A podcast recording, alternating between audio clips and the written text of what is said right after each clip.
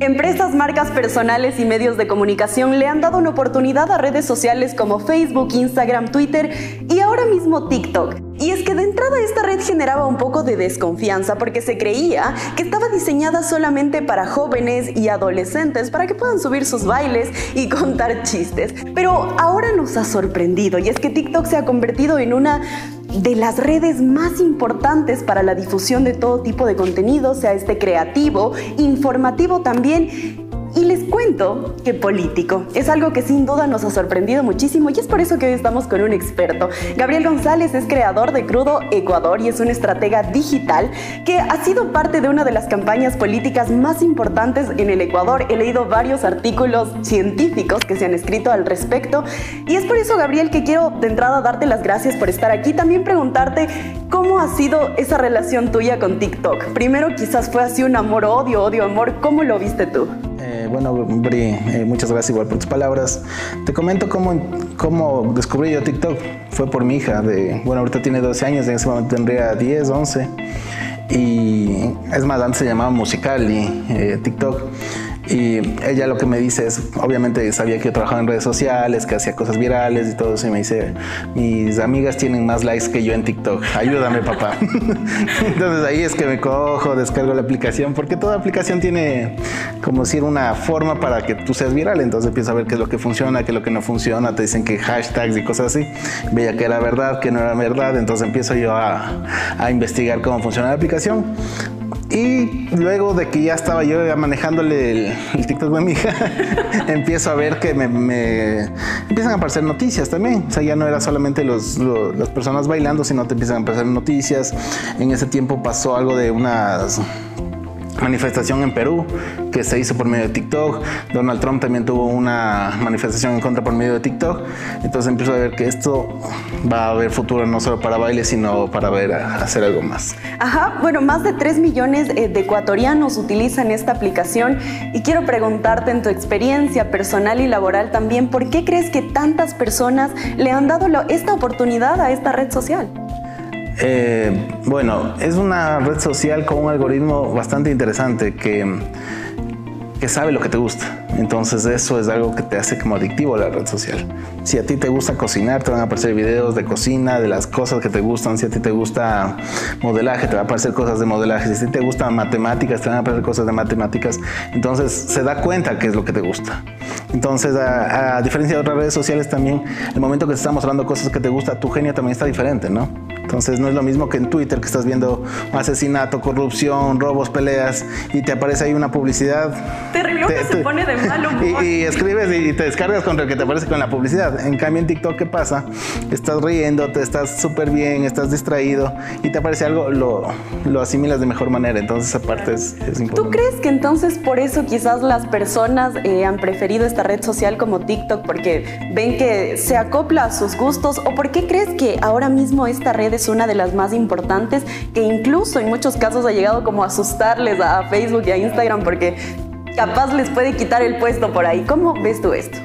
Eh, yo creo que sí, la pandemia influyó mucho en esto, ¿no? Obviamente cuento cuando mi hija me dijo, eran puros niños los que usaban estas aplicaciones. Obviamente en la pandemia están las familias encerradas, aburridas, sin tener que hacer. Oye, mira el TikTok y empiezan a hacer los grandes TikTok y empieza justamente a haber una aceleración en ese, en ese aspecto y por eso tanto así que llegó a la política. Em, obviamente también las otras eh, redes sociales que tú dices se han asustado, han intentado copiarlo, ya sacaron Reels de Instagram, Reels de Facebook, YouTube Shorts, que son eh, lo mismo para, para YouTube.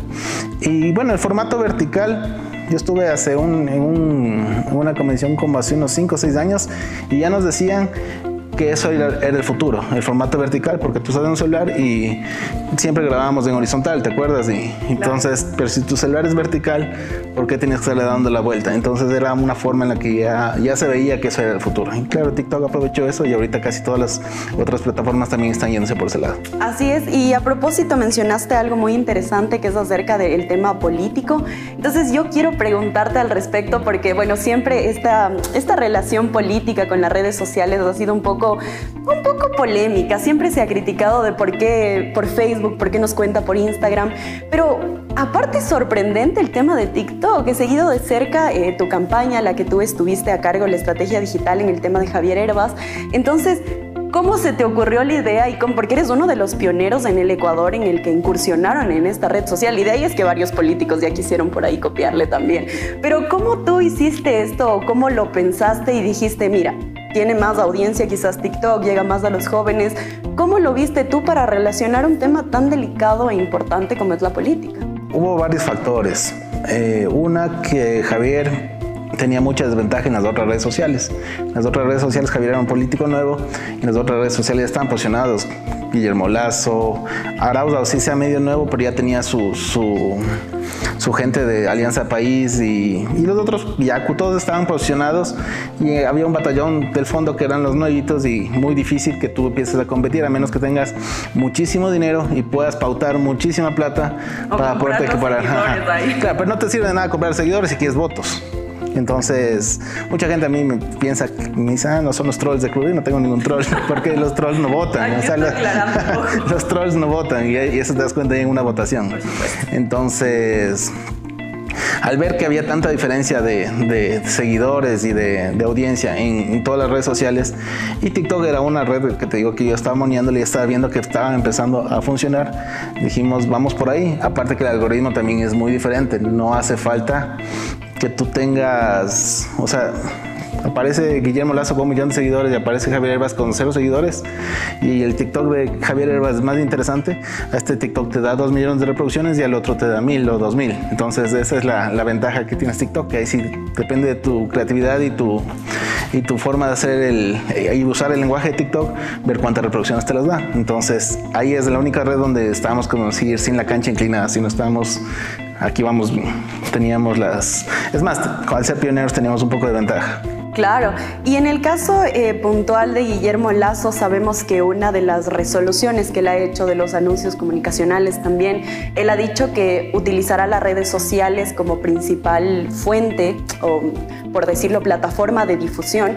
¿Y cómo es que TikTok se vuelve ahora un canal oficial para que el presidente haga anuncios y no anuncios frente a una cámara y ya, sino anuncios acoplados a tendencias? He visto eh, videos del presidente que hace adaptados quizás con bailes o movimientos. ¿Cómo se calcula eso? Obviamente manteniendo la línea política para no perder la estrategia que ya se ha pensado y se ha hecho acerca de, la figura pública como es el presidente. Entonces, ¿cómo manejas eso, esa relación entre una red social que solo comparte cosas que son interesantes y divertidas? ¿Y cómo a eso le acoplas la política tradicional que concebimos? Bueno, lo que primero tienes que hacer es que si tú haces un Twitter, te olvides lo que te van a decir en las otras redes. Si tú haces un TikTok, te olvides lo que te van a decir en las otras redes. Porque el usuario de Twitter te va, a, te va a criticar el baile de TikTok. El de TikTok estás haciendo lo que tú mismo haces, el lenguaje que hablan en toda la red. Entonces, eso es lo que pasa con muchos políticos. Dicen, no, pero miren, Twitter me acabaron por ese TikTok es como que si coges el tweet aburrido y lo pones en TikTok, en, TikTok no va a llegar a nadie. Tú tienes que tratar de hablar un lenguaje para cada red social. Y eso es lo que se ha tratado. Entonces, momento que el presidente dice voy a comunicar por, por TikTok o por las redes sociales, no se, no se refiere a que solamente ese va a ser el canal. Porque tú publicas algo, se hace viral, todos los medios de comunicación lo toman y lo, y lo publican, entonces es, no es necesario hacer como antes se gastaba en sabatinas o lo que sea para poder llegar a la gente, cuando un video, un video de los de anuncios de, de la subida del sueldo tuvo como 9 millones de reproducciones, entonces eh, imagínate la potencia que tiene. Y es de un TikTok, obviamente mucha gente criticó, lo que sea, pero llegó llegó e informó también a las personas, o sea, cumplió su objetivo. Y, yo quiero, aparte de, la política, del tema político, ahora el tema empresarial. Sé que eres el creador de esta agencia ahora que se encarga de crear contenido para otras marcas como forma publicitaria también. Y quiero saber cómo va ahí, cómo migraste de la política al tema económico también, cómo lo hiciste y y ahora, ¿cómo va ese proceso con las marcas? Que entiendo que quizás esté en pañales, está empezando, pero luego mañana eso va a ser lo que, como la tendencia. Todas las marcas van a querer estar en TikTok. Eh, sí, o sea, todas las cosas te van abriendo puertas, ¿no? Primero Javier Herbas al estar muy dispuesto y, hacer nuevo y decir, hagan conmigo lo que quieran, estuvo dispuesto a entrar a TikTok, porque si es que hubiera escogido a un político que ya estaba con años en campaña, todo tal vez, mismo Guillermo Lazo dijo nunca iba a entrar en TikTok. Claro, eso fue una polémica porque eso le sacaron. Cuando subió el primer TikTok dijeron no que no. Porque no le vieron el, potencial. Entonces al tener un, candidato primero que te deja probar, luego la gente dice, ve, 16 millones de votos manejando solo en TikTok. Entonces, ah, no, si ha habido gente que vota, si ha habido gente mayor, adulta, y empiezan las marcas a querer eh, justamente entrar ahí. Acabando la campaña de Guillermo, las empiezan a llamarnos muchas marcas a decir, ahora yo quiero hacer eso con mi marca. Y marcas que, que han sido tradicionalmente muy conservadoras dicen, voy a dejarte. Si el presidente que era así salió haciendo pasos de Michael Jackson, voy a dejar que, voy a confiar en que, que hagas lo mismo con mi marca. Y han tenido buenos resultados porque justamente cambia la forma hasta de, hacer el video. Normalmente para hacer un video que un comercial son dos, tres días de grabación, producciones, luces, escenarios. Eh, repetir eh, después de hacer la colorimetría. Color, se fue la no. Sí, y haces todo el proceso, la producción y terminas con un video de 30 segundos que si no le metes pauta no llega a nadie porque es un comercial. Claro. Entonces en TikTok, en cambio, estás hablando y, y, la gente se pone atenta porque le ves a la persona de, ¿puedo decir marcas? persona de Supermaxi haciendo algún trend, entonces al Claro, yo he visto esos videos de Supermaxi y uno no se espera y por eso se queda ahí porque no se espera a ver qué va a pasar, cómo va a desembocar esa. Exacto, o marcas de de medicina que le ves a la doctora en vez de coger y, salirte de como el típico comercial y empieza a bailar. Todas esas cosas como que te, interrumpen y te quedas viendo. Y eso ha, funcionado, nos ha funcionado súper bien porque el crecimiento de TikTok ha sido mucho más acelerado de lo que ellos en esas mismas marcas han tenido en las otras redes sociales. Entonces ya ven que funciona y en realidad yo creo que todos están a inicio, creo que uno de los proyectos de la mayoría de marcas en este año fue entrar en TikTok, porque en enero empezamos a ver, oye, mira, esta marca, esta marca, esta marca empezaron a entrar toditos en TikTok. Entonces, algo así pasó cuando empezó Facebook, High Five, todos al principio decían, no, mi marca no allá y después todos están allá. Todo es cuestión de... Y la pregunta que tengo ahora es, ¿cómo traduces quizás estas reproducciones, estos seguidores, estas visualizaciones ¿Las traduces en votantes o las traduces en compradores también? ¿Cómo hacerlo este quizás proceso de fidelización? Eh, lo bueno de TikTok no tienes, o sea, no tienes una, no tienes algunas herramientas que tienes en otras redes sociales. Por ejemplo, no puedes segmentar, decir que este TikTok llegue a ese sector, ni que den un clic y de ahí se vayan a, un formulario. Entonces, ¿qué es lo que hace TikTok más, más allá que, que la conversión directa? Es que te genera fans de la marca. Entonces mucha gente es, ah, chévere, oye, lo que pasó con, con, las votaciones. Guillermo Lazo, no, yo no lo veo. Después, ah, qué chévere Guillermo Lazo, y se ponen los, los zapatos rojos y la gente, los niños. Exacto, entonces ya, sabes, no te pueden decir si cada seguidor o like es un voto, pero empiezas a ver que la gente se sube a una moda. Entonces lo mismo si haces un helado, por ejemplo, con Disergio. Ah, chévere el helado con Disergio, voy. Entonces esas cosas dices, empieza empiezas a generarte como fan de una marca y eso creo que luego es más importante que, que la transformación en ese momento en, en, en o en clientela, claro.